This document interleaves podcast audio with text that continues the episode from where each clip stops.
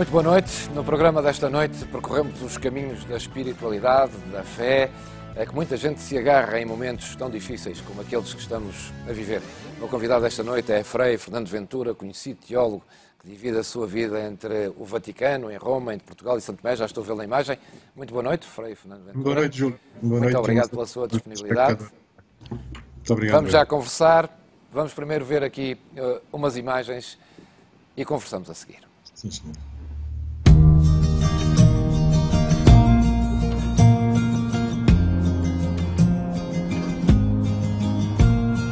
Cities are vacant like they've never been. Everyone's scared of what blows in the wind. The plans we all had have all gone down the drain. Our lives were postponed, but I know in the end we'll be alright. We stand together as one. Coronaviruses, they don't have a permanent. People need to move into those houses today. People are lining in grocery stores. Silence is screaming the fear in their hearts. Don't give up your faith, no, don't let your light fade. Together we'll get through the dark of these days. Two or three months, they're saying on TV. Be safe in your shelters and soon we'll be free. One day we'll remember the hardest of times when distance meant love and it kept us alive. Andrà tutto bene. Everything will be alright. Andrà tutto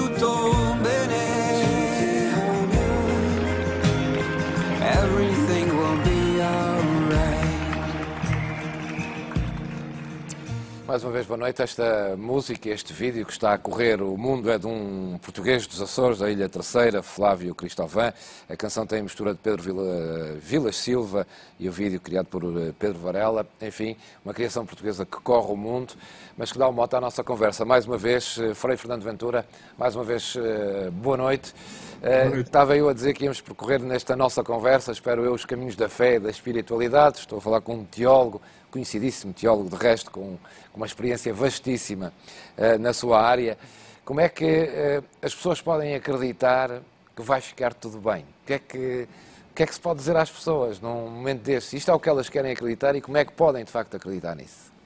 São Paulo diz que a fé é aquilo que levamos dentro e que nos leva a ver como se víssemos o invisível. Neste momento, a visibilidade é de, é de morte, a visibilidade é de, de, de falta de esperança, é de angústia, é de medo generalizado. A fé terá que ser sempre este, esta capacidade de olhar para além do já, para encontrar, para encontrar o ainda não, para encontrar o outro lado do muro, o outro lado do tempo, sobretudo quando o tempo aperta e quando, o tempo, quando os horizontes de esperança se fazem mais apertados. Aqui a fé joga-se joga no, no seu essencial, naquilo que é ser relação. A fé é sempre uma relação tripartida, de cada um consigo, com os outros e, se calhar, e oxalá que sim para todos, com Deus. Mas não, não gosto, não gosto da, da ideia da, da fé como uma panaceia, mas muito mais da fé como esta certeza, desta certeza de que eu sou na história a relação comigo, eu sou na história a relação com os outros e eu serei na história a relação com Deus. São tempos de viver isto e estamos a vivê-lo estamos a vivê-lo ao nível da, da, da pele. Estamos a viver esta, este desafio, este, este encontro brutal com a necessidade do outro, com a necessidade de criação de relações que vão para além do eu, que me atiram para além de mim. E a busca da fé é sempre isto: é sempre um ir para além de nós, é sempre um ir, um sair de si mesmo, um sair de si mesmo ao encontro do outro. É aqui que se joga a nossa a dimensão de fé e quem tem, quem tem a possibilidade ou a capacidade ou a vontade de sair para além de si encontrará sempre o outro e no limite encontrará sempre o totalmente outro que é Deus. E é aqui, é aqui que eu coloco Deus, este Deus feito história e feito memória histórica e presença histórica em Jesus Cristo, que me desafia, que nos desafia para a construção do nós e para a construção da comunidade. Nunca como agora isto foi tão necessário de ser sentido, tão necessário de ser vivido. Por isso, o, o, o, depois, o, o, para lá do muro, o para lá do medo, o para lá da angústia, nós não vamos ficar todos bem infelizmente esta a realidade que tínhamos vai ser muito mais muito mais dura. De repente quando sairmos desta espécie de aquaplaning nós vamos encontrar todos mais pobres. Vamos encontrar um mundo mais pobre. Mas vamos encontrar também este património e oxalá isso seja possível de tocar, e será possível de tocar, este património de relações redimidas, este património da de, de, redescoberta do outro, da, redescoberta da minha responsabilidade pessoal na construção da esperança, na construção da história e com todos aqueles que comigo são história. Obviamente teremos sempre os colecionadores de papel higiênico, teremos sempre os bolsonaros da história a berrar barbaridades, mas o património que, que construiremos nesta, nesta quaresma prolongada que todos estamos a viver, vai ser isso que nos vai permitir reconstruir e reconstruirmos-nos, porque do que se trata é de reconstruir. Não sairemos todos bem. A faixa e o número daqueles que vão, de facto, encontrar-se numa situação muito, muito complicada em termos sociais e económicos, vai empurrar-nos e terá que nos empurrar outra vez para a reconstrução da esperança, para levar, para levar a fé à história. E a fé é isto. A fé não é pegar num novelo de lã amarela, meter numa gaiola e esperar que cante. A fé é alguma coisa que me leva a mim a ser com, que me leva a mim a ter e ser possibilidade e desafio de sair, de sair de mim. Estamos confinados neste momento, estamos em quaresma uh, obrigatória, sairemos de certeza para a Páscoa da Ressurreição. Até porque todos, todos os, as epidemias que a história da humanidade viveu trouxeram sempre, trouxeram sempre progresso, trouxeram sempre uh, uma, um desafio de construção da sociedade de um modo diferente. É esta, é esta esperança que eu tenho, é, esta, é, é a partir daqui que eu, que eu grito também vamos ficar melhor, mas não vamos todos ficar bem. Por isso, só ficaremos melhor quando todos pudermos estar bem. E esta responsabilidade pelo outro, a responsabilidade do outro, estamos a senti-la, estamos a vivê-la. Este vai ser o património, vai ser o positivo que vai resultar desta hecatombe que ainda não tem explicação. Lá virá o tempo de encontrarmos explicações, lá virá o tempo de perceber quem esteve ou quem não esteve à altura dos acontecimentos. Chegará o tempo de percebermos e descobrirmos a resposta para tantas perguntas que ficam no ar. É só um exossoma o que estamos a viver, da própria natureza. Trata-se de um microorganismo criado em laboratório. Estamos diante de uma tentativa de domínio por guerra biológica. Alguma coisa correu mal e o bicho fugiu do laboratório onde estava. Há demasiadas perguntas a serem respondidas, não é agora ainda o tempo, mas algumas inquietações que vão, que vão surgindo. Deixo duas perguntas que me surgiram hoje em, uh, ao, ver, ao ver dados estatísticos. Uh, Wuhan foi o centro, o epicentro, assim se diz, da, da pandemia, mas Xangai, por exemplo, e Pequim não estão assim tão longe. Temos uma, uma das localidades a 600 e poucos quilómetros e outra a mil e poucos quilómetros. Pequim, a capital política da China, Xangai, a capital económica da China. Não temos nenhum caso reportado aqui, sendo que o vírus chegou ao outro lado do mundo. Há questões a serem postas, há perguntas a serem postas, porque há conclusões também que vamos tirar no final. Vamos ter um mundo com o polo de influência e o polo de peso no Extremo Oriente. Não mais os Estados Unidos serão a potência que foram. Hoje o poder e o poder de domínio, de domínio do mundo está na China.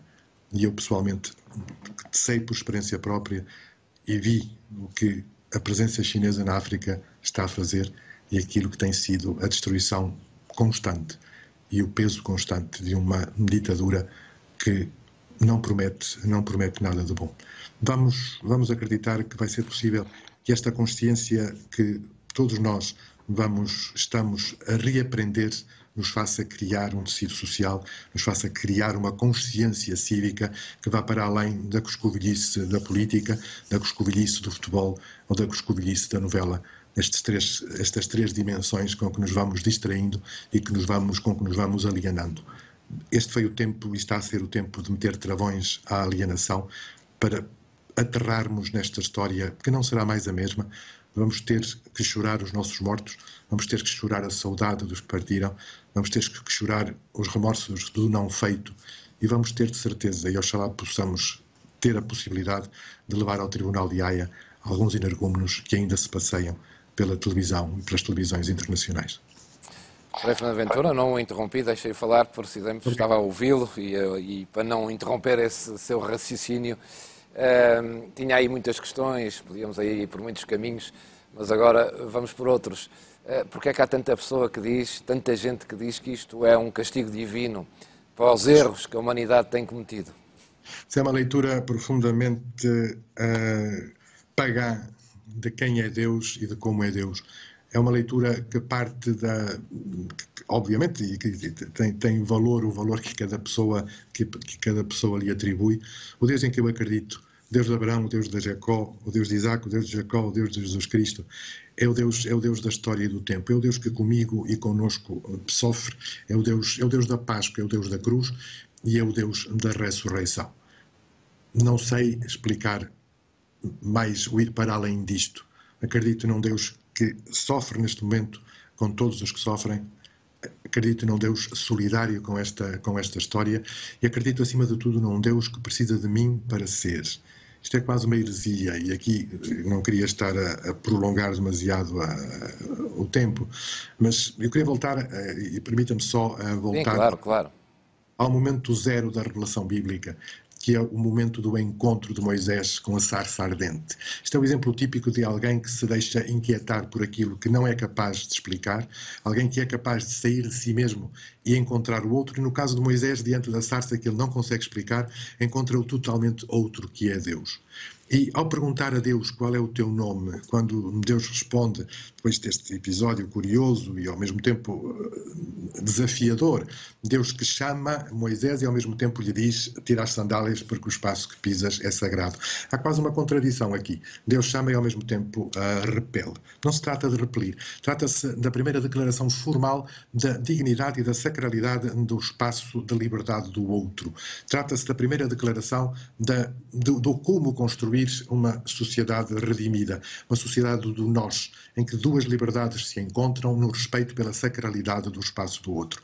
E é neste encontro de respeito pela sacralidade do outro, o respeito que Deus tem pela sacralidade do espaço de Moisés, e Moisés o respeito que Moisés é convidado a ter pela sacralidade do espaço de Deus, é aqui que acontece a revelação do nome. Ayé Eye, Asher, Eye, diz-se em, em, hebraico, está no, está no texto. Eu sou aquele que sou, eu sou aquele que é. É mais do que isso, é muito mais fundo. Este tipo de construção frásica, é, o, significado último é eu sou aquele que é sendo. Este gerúndio é o, é o gerúndio do desafio. Este gerúndio precisa de um complemento de relação. Eu sou aquele que é sendo contigo. No limite, Deus diz a Moisés: Eu preciso de ti para ser é aqui que está o cerne da revelação, é este Deus que toca a história dizendo a cada um de nós, eu preciso de ti para ser. E acha, Frei Frei Fernando esta não é a primeira provação que o mundo já passamos, por eh, a, a, a humanidade já passou, enfim, estou a falar de sismos, de enfim, alvos de ataques da natureza, de guerras, já passou imensas provações. Estas coisas nós temos noutros continentes, são demasiado longe. Desta longe, vez... agora toca-nos. Uh, e nunca, como antes, parece haver agora, um, de facto, um encontro entre as pessoas, a redescobrirem-se. É. Acha que é uma oportunidade que está a ser dada às pessoas para pensarem, de facto, ou acha que depois de tudo isto passar, voltamos àquilo que é o nosso dia a dia, ao consumo, às tais quesílias que falava há pouco, com quem andamos distraídos. Uh, neste momento, tem fé, tem esperança que isto aconteça? Ou, ou acha Bem, que o ser humano não chega lá? Eu acho que sim. Vamos continuar, é o que eu dizia há pouco, vamos continuar a ter os colecionadores de papel higiênico, vamos continuar a ter uh, pessoas que vivem uh, a olhar para o seu umbigo e o importante sou eu e o resto, e o resto não, não importa. Mas vamos ter, vamos ter um património construído em conjunto vamos ter um património de, de, experiência feito e de experiência feita no sofrimento. E nós todos, se calhar, aprendemos mais quando sofremos do que quando estamos numa, numa situação de, de, de maior, de maior tranquilidade. Esta, esta resiliência que estamos chamados a desenvolver, ela vai, vai ser precisa porque as coisas não vão voltar a ser como eram antes. Nós não vamos voltar a ter um mundo como tínhamos antes. Vamos, a, a realidade, a realidade com que nos vamos confrontar vai fazer fazer com que no tempo prolonguemos esta capacidade que nós temos mostrado de ter, de criação de relações, de criação de preocupação com o outro, de, de quebrar pontes e de quebrar, eh, e de quebrar quase impossibilidades de comunicação. Posso dar o exemplo aqui da minha rua, estamos aqui eh, muito perto, na, na Senhora da Hora, aqui uma, um grupo de vizinhos, que, enfim, que nos cruzávamos acidentalmente de vez em quando, todas as noites, este, desde que começou, desde que eu cheguei de São Tomé e, e, e entrei também, fui convidado a entrar e com muito gosto. Todos os dias, às oito da noite, nós vamos cumprimentar-nos uns aos outros. Vamos ver se está tudo bem, se alguém precisa de alguma coisa. E isto não existia antes. Eu estou muito convencido que este, este esta microexperiência que aqui fazemos, que está a ser vivida a, a, nível nacional e a nível mundial em tantas iniciativas, vai ter consequências e consequências de aproximar gente, de aproximar, de aproximar vizinhos, sobretudo de criar, de criar esta consciência, esta consciência, esta consciência do coletivo. Nós fomos sendo treinados e treinados a partir de esquemas bem montados para a exacerbação do eu, para a tribalização do eu, a tribalização ao nível futebolístico, ao nível político, ao nível gastronómico até, uh, estávamos uh, a ser treinados para viver em tribos. Se alguma coisa de bom vai sair, vai ser, vai ser de certeza a destribalização da, da sociedade, a destribalização de cada um de nós e, uh, e cada vez menos espaço para, para os pavões e as pavoas a todos os níveis e, esses vão aprender, os pavões e as pavoas vão aprender que um dia somos pavões e no outro dia somos espanadores, exatamente com as mesmas penas. E esta, esta experiência do sofrimento, da dor, da, da angústia, do não saber o que vem a seguir, desta catadupa de, de notícias que nos vão aterrando, vai, vai nos dar a todos nós a consciência de podermos ser, de um momento para o outro, espanadores. Num dia estamos aqui, no dia seguinte já não estamos. Sem dúvida. O, o segredo está em saber e, e, aprender que desde o momento em que entramos neste palco da vida, desde o momento da entrada em cena até ao momento de saída de cena, teremos dado sentido à vida e teremos dado até sentido à morte se descobrirmos que aquilo que nos toca fazer enquanto atravessadores do palco da vida, é sermos criadores de relações redimidas, de relações de, de, libertação e de liberdade, sem senhores nem escravos, sem dominadores nem dominados, sem gente, no fundo, que tem a mania, que tem Deus na barriga e não sabe que um dia a coroa há de sair por algum sítio. Frei Fernando Ventura, como é que numa altura destas se defende os idosos, muitos deles isolados em casa, sozinhos, sem a visita dos familiares, e vivendo esta, aquilo que chama a epidemia do medo também, que toda a gente vive, acha que é possível combater isto? Neste momento há duas. Os idosos, obviamente, que me preocupam, os idosos uh, isolados. Nós vamos tendo conhecimento de, de, de, iniciativas, quer a nível autárquico, quer a nível paroquial, e aqui uh, a Igreja Católica tem, tem, está a ter um papel fundamental de repente desapareceram os vendedores de milagres da Grosseiro Retalho. Uh, e, e, quem ficou quem ficou no terreno e quem está no terreno é a Igreja Católica numa numa numa, numa investigação rápida que eu fiz ao nível mundial hospitais geridos pela Igreja são neste momento 5.340. Dispensários são 16.430. Esta rede capilar que está, que está ao nível das paróquias, que está ao nível das dioceses, esta rede capilar que, juntamente com as redes, obviamente, do Estado, dos municípios, etc., estão penso eu, a responder ainda bem, ainda com capacidade de resposta para estas situações que têm de ser e têm de estar, têm de estar na, na, na mira e têm, e têm de, de, de tem de levar a esta consciência, porque hoje, hoje uh, os, os, idosos que estão, que não só mais ameaçados pela, pela virulência do vírus, mas sobretudo mais ameaçados pela virulência da solidão, foram eles e são eles que construíram o mundo que temos. Foram eles que nos trouxeram ao, ao bem-estar económico e social. foi a geração, a geração dos construtores. Não podem ser abandonados, não podem ser esquecidos, não podem terão que pesar muito na consciência de discursos de certos políticos europeus que temos ouvido. Os velhos não são um peso, cada velho que morre é uma biblioteca que desaparece. É com estes que estamos, solidários e atentos. E também solidários e atentos com aqueles que neste momento já escapam aos, aos esquemas da proteção social que o governo está a, a, a montar, a preparar e a anunciar. Temos muita gente em muito sofrimento já, é muito sofrimento já nestes dias e neste hoje em que estamos a falar, porque já não é possível pagar as contas ao fim do mês, já não é possível garantir em tantos casos um mínimo de dignidade de vida.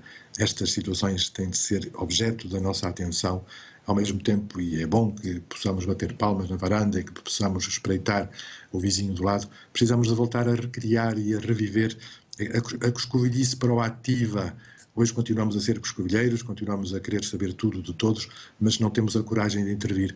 Hoje é tempo e é tempo da coscovilhice proativa, do interessar-se pela vida do outro. E se cada um de nós se interessar por acompanhar um caso, nós teremos resolvidas todas as situações de solidão, todas as situações de precariedade de vida, de, de, de possibilidade de subsistência. Sem dúvida, estamos mesmo a caminhar para o fim, Frei Fernando Ventura. Ficávamos aqui uma hora a conversar. O senhor está a lançar uma campanha que é o Sorrite 19, um, um, sorriso para combater o medo. Quer, é quer falar onde e como? Olha, foi a ideia partiu de mim, de um amigo meu, mais jovem, o Fábio Carvalho, e pusemos a, a, a conversar eh, via, via internet e surgiu a ideia. Uh, é justamente isso. Nós vamos saindo para os essenciais de, cada dia e eu tenho reparado uh, a, quantidade de, pessoas e as pessoas quase todas de cara fechada, de cara de, de, angústia, de cara de medo que encontramos na rua e não nos falamos. O Sorri 19 é este, é este desafio, é preciso vencer a virulência do medo, é preciso vencer a virulência da angústia. E nós, nós não podemos mudar o mundo, mas podemos sempre mudar o mundo de alguém se nas poucas saídas, e oxalá que cada vez menos saídas uh, façamos para respeitar justamente a quarentena que nos pode salvar a todos, mas sempre que tivermos que sair, sempre que nos cruzarmos com alguém, com alguém na rua, ainda que eventualmente com a máscara, pelo menos um sorriso nos olhos, pelo menos um sorriso de bom dia, de boa tarde, que pode, pode fazer a diferença, pode ser se calhar a única voz que aquela pessoa que se cruza connosco de cara fechada, de cara triste, pode ser o único sorriso que vai ver naquele dia, pode ser se calhar o único bom dia ou boa tarde que vai ouvir naquele dia.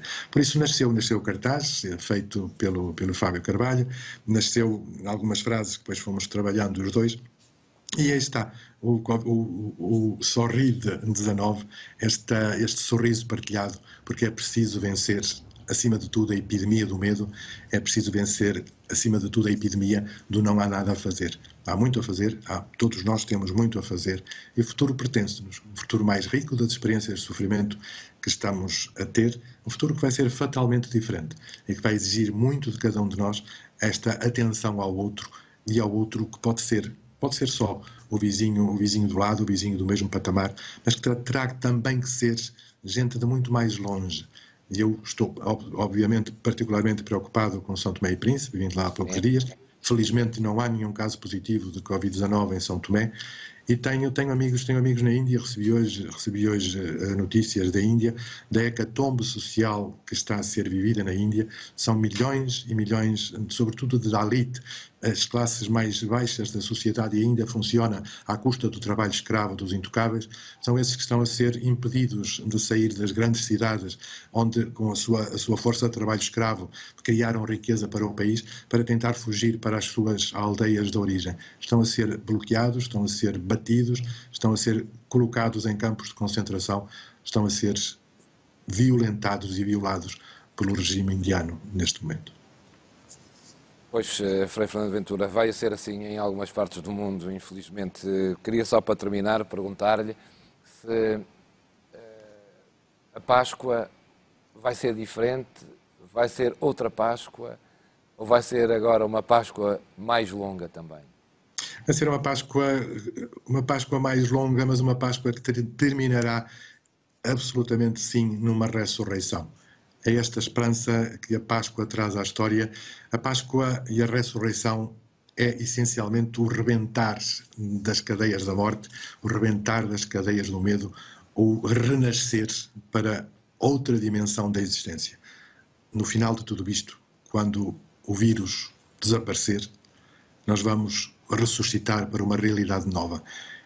Oxalá todos tenham a capacidade de viver como ressuscitados num mundo novo, num mundo de certeza diferente, mas um mundo com possibilidades de ser construído e de ser recriado a partir da esperança, a partir da solidariedade, a partir do nós e não só a partir do eu e dos eus exacerbados.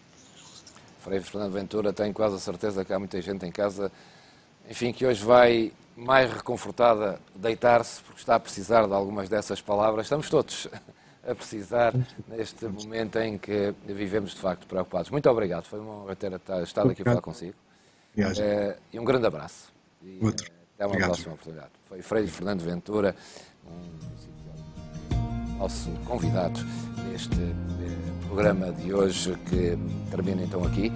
Basta e resta-me dizer-lhe que amanhã temos aqui outro, outro, outro programa, como sempre, às 12h30. Mas amanhã fazemos uma viagem até outro continente. Vamos até ao Brasil, vamos ter aqui um ex-ministro da Saúde brasileiro, uma atriz e apresentadora brasileira também, e depois voltamos um bocadinho até a Espanha, um país que está a viver momentos terríveis, eh, e vamos ter aqui uma escritora espanhola também para nos dar conta daquilo que está a ser vivido no país vizinho. Amanhã temos um programa, mais uma vez, especial, e estamos à sua espera. Até amanhã, boa noite.